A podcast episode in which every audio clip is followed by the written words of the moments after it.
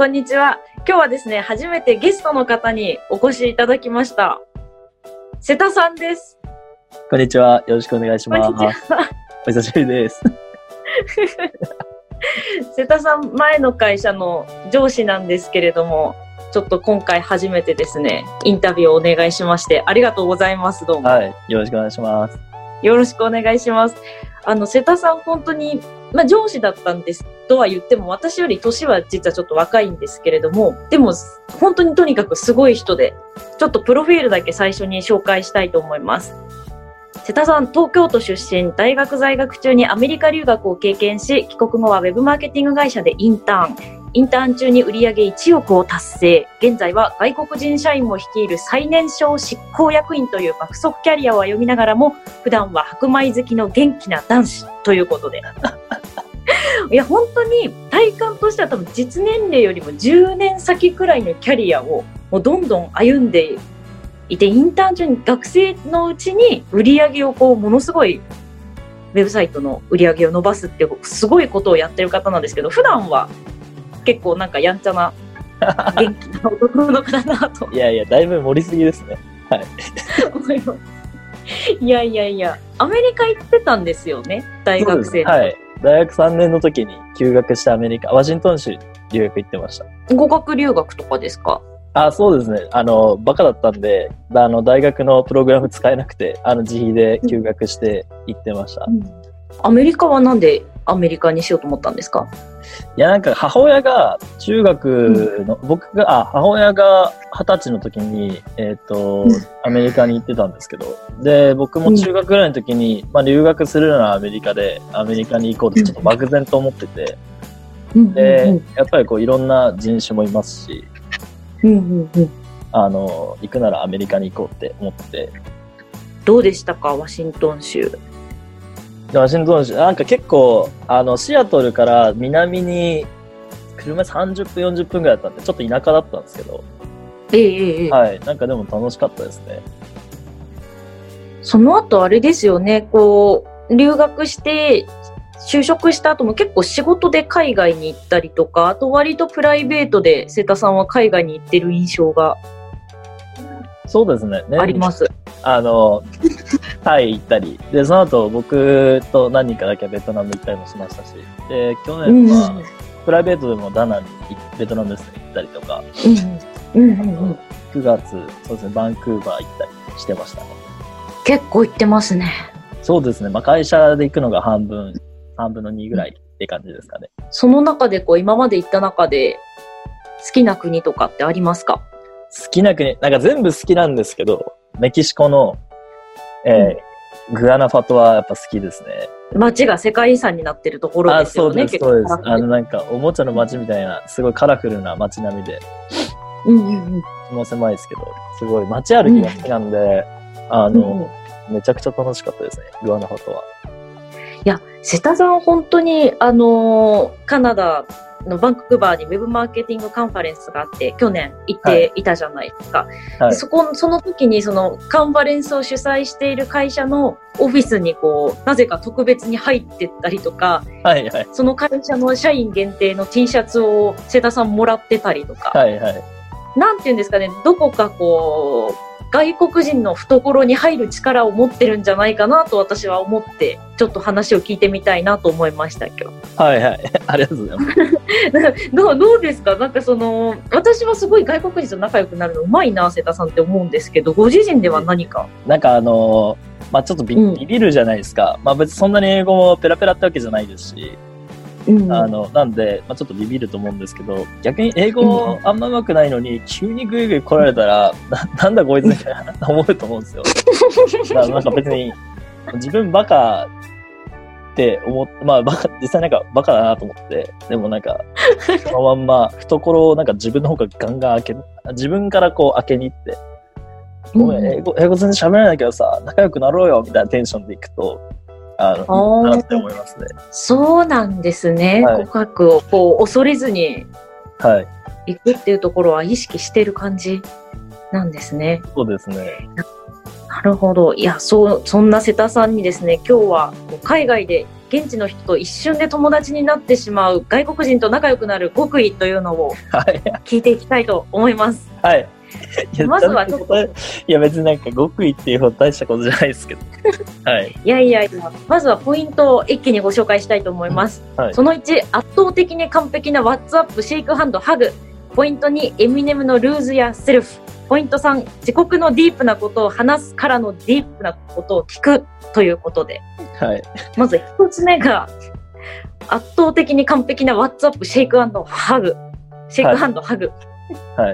完璧なワッツアッ up っていうのは、こうちょっとビクビクしながら、ハローとか、 hi とか言うよりは、はい、What's up? みたいな感じで言った方が、なんか、仲良くなれる気がします。右上から斜め45度で、あの、手を作って What's up? っていくっていう。斜め45度からこう手を出しながら、斜め45度から手を出しながら、Hey, what's up? って言ったら、大体、大体友達になるんじゃないですか。補足で、なんかふ、めちゃくちゃ大げさにやるんですよ。で、んその時に、なんか、お、お、おみたいな絶対なるんで、普段はそんなしない。なんで、ああの、これはい僕のイメージっつって、なんかえ、こう、45度だよとか言いながら、逆に教えるみたいな、なんかそういう結構ふざけた感じで入るんですよね、大体話す。あの、まあ、カジュアルな場だったら、カジュアルなカジュアルな場だったらですけど、はい。外国人もびっくりするくらいの、ちょはいっと。オーバーリアクションで。オーバーで入るんで。だからなんかまあ、これ全体的にこう、極意ってわけじゃないんですけど、なんか個人的に思ってるのは、なんか、お前なんだみたいな、こう、はいはい。い一こう、ワンノブジャパニーズ的な感じで思われるんじゃなくて、僕はアメリカ行って思ったことは、こう、ええ、主語がジャパニーズあーとか言われること結構多くて、いや、no, no, no, no, me みたいな。俺は俺だみたいなこと結構言ってて。で、なんかそういうのを、なんかこう、くくるのってすごいあんま、僕自身も好きじゃないですし、くくられるのもなんか、別に日本人って違うじゃないですか。ええ、で、ええ、ええ。な、なんだこの人はみたいな。この人と違うぞみたいなのをちょっとまあ出したいっていうのはありますね。はあ、なるほど、こう、自分の子で勝負するような感じなんですね、ここは。なんかこう見てくださいみたいな意味合いが強いかもしれないです。ええ、ええ。完璧なハグってはいどんな感じですか、いや、もうこれはもう完全に僕が思ってるだけなんですけど、あの、ええ心を100%オープンにして、なんええか、ハグするときって、こう、まあ、こう、なんていうんですかね。はまあ、ハグ自体は、こう、体と体同士受け入れるって感じですけど、すごいなんか心も、お前のこと100%受け入れてるぜ、みたいな 気持ち、気持ちでハグしてます。あ、そういうオープンマインドをね。いや、みんな地球人じゃないですか。いや、なんで、まあ、地球、同じ人間ですから、まあそそこにこう、上下もないっていうか、なんかどんな人でも、はい、受け入れるよ、みたいな。だから受け入れてねは、みたいなテンションでい,い、いるつもりではいますね。結構じゃあその気持ちをこう強めにギュッとハはい。グする感じで表すんですか、あ、しますね、します。へえ。あとちょっと僕よりガタいいやつだと、思いっきり締め付けて、あの、おいおいおい、みたいな。ああ、ごめんごめん、みたいな。圧倒させる。ごめん、トゥーマッチトゥーマッチとか言って。トゥーマッチ。はいトゥーマッチぐらいがでも、最初のね、強い印象を与えるかもしれないですね、そこは。はい。なるほど。最初が肝心ですね。おじ気づかず、あぶつかっていくという。結構、うん1、2個と、2、3、2、3個とですかんで、なんか、ええちょっとボケるみたいなのはよくやりますね。なんか大体海外行くと、日本人日本人でわかるじゃないですか。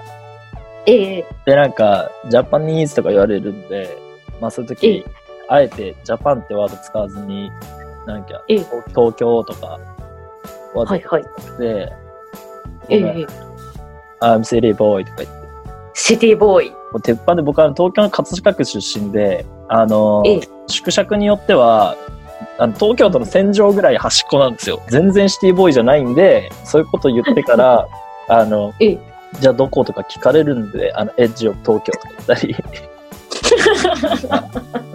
オチも自分で作ってるんです、ね。オチも、オチも作ってます。そうか、最初はじゃあちょっと、しっかり印象づける、づける形で準備をしていきたいと思います。ありがとうございました。はいでは、二つ目のポイント。エミネムの Lose Yourself ああ、これは。で。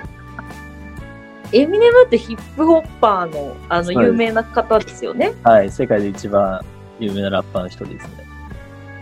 瀬田さんも好きなんですか？僕めちゃくちゃ好きですね。別になんかヒップホップとかラップめちゃくちゃ好きとかっていうわけでもないんですけど、あの、はいはいエミネムが好きですね。エミネム。えールーズ・ア・セーフ好きです。そうですよね。エミネムさんってあのすごい極貧生活を送って、いじめられたりしながら、結構壮絶な人生を送って、で、そういった人生を歩んだ後で、こう、チャンスは人生で一回だけだから絶対手放すな、こんな生活から抜け出すっていう気持ちがすごいこもってる歌。ああ、そうです、そうです。 Lose Yourself。はい。はいはいはいはい。これをこう、外国人と仲良くなるときに、はい。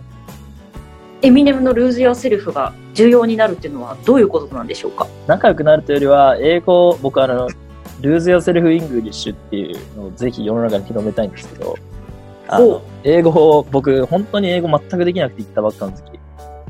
で、でも、あの、どうやったら喋れるかな、みたいな思って、いや、これ早い、英語が一番早く喋ってるのなんだろう、ラップだ、みたいな。で、僕、まあ、もともとエミネムの Lose Yourself 好きだったんで、えええ Lose Yourself 覚えれば、英語を話せるようになるんじゃないかと思ったら、あの、ずっとなんか、一人で Lose Yourself 覚えてたら、なんか、言えるようになって、えでえそれができるようになってから英語が喋れるようになりました。